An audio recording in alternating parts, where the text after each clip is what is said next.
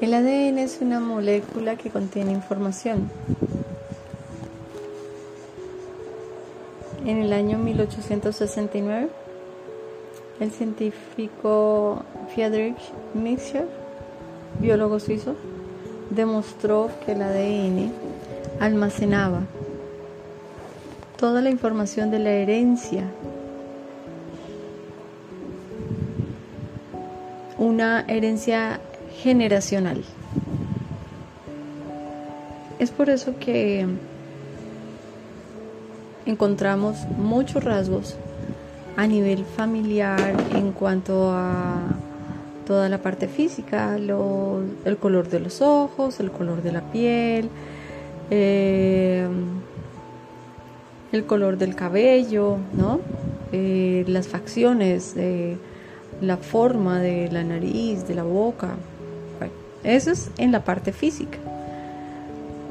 Pero cuando nosotros volcamos toda esta información a nivel energético, también a nivel energético encontramos una información en esa molécula del ADN.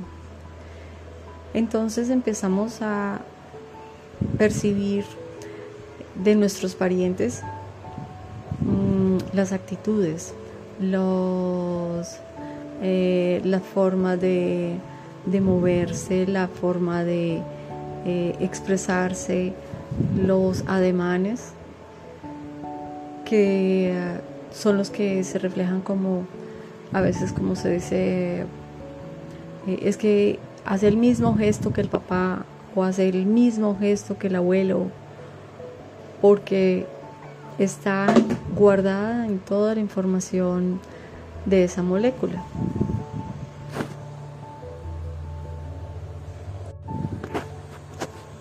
En el comienzo fueron los científicos americanos los que tomaron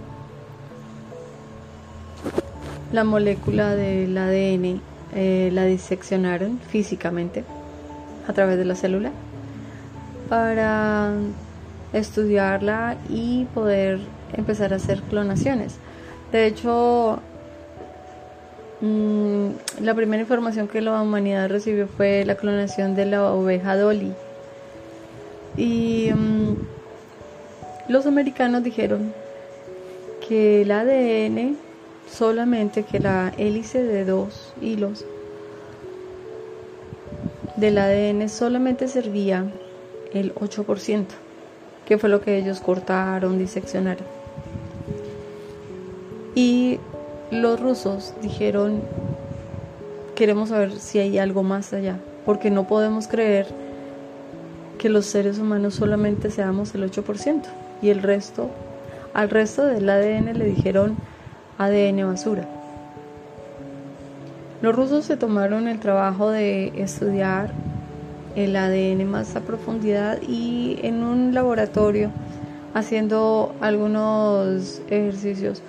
Cortaron una célula, la pasaron a otro microscopio y cuando la pasaron al otro microscopio encontraron que había quedado un campo energético en el primer microscopio dejando una aura de luz, una aura de información energética que les permitió a ellos entender que nosotros no solamente somos la parte física, sino que también somos campos energéticos.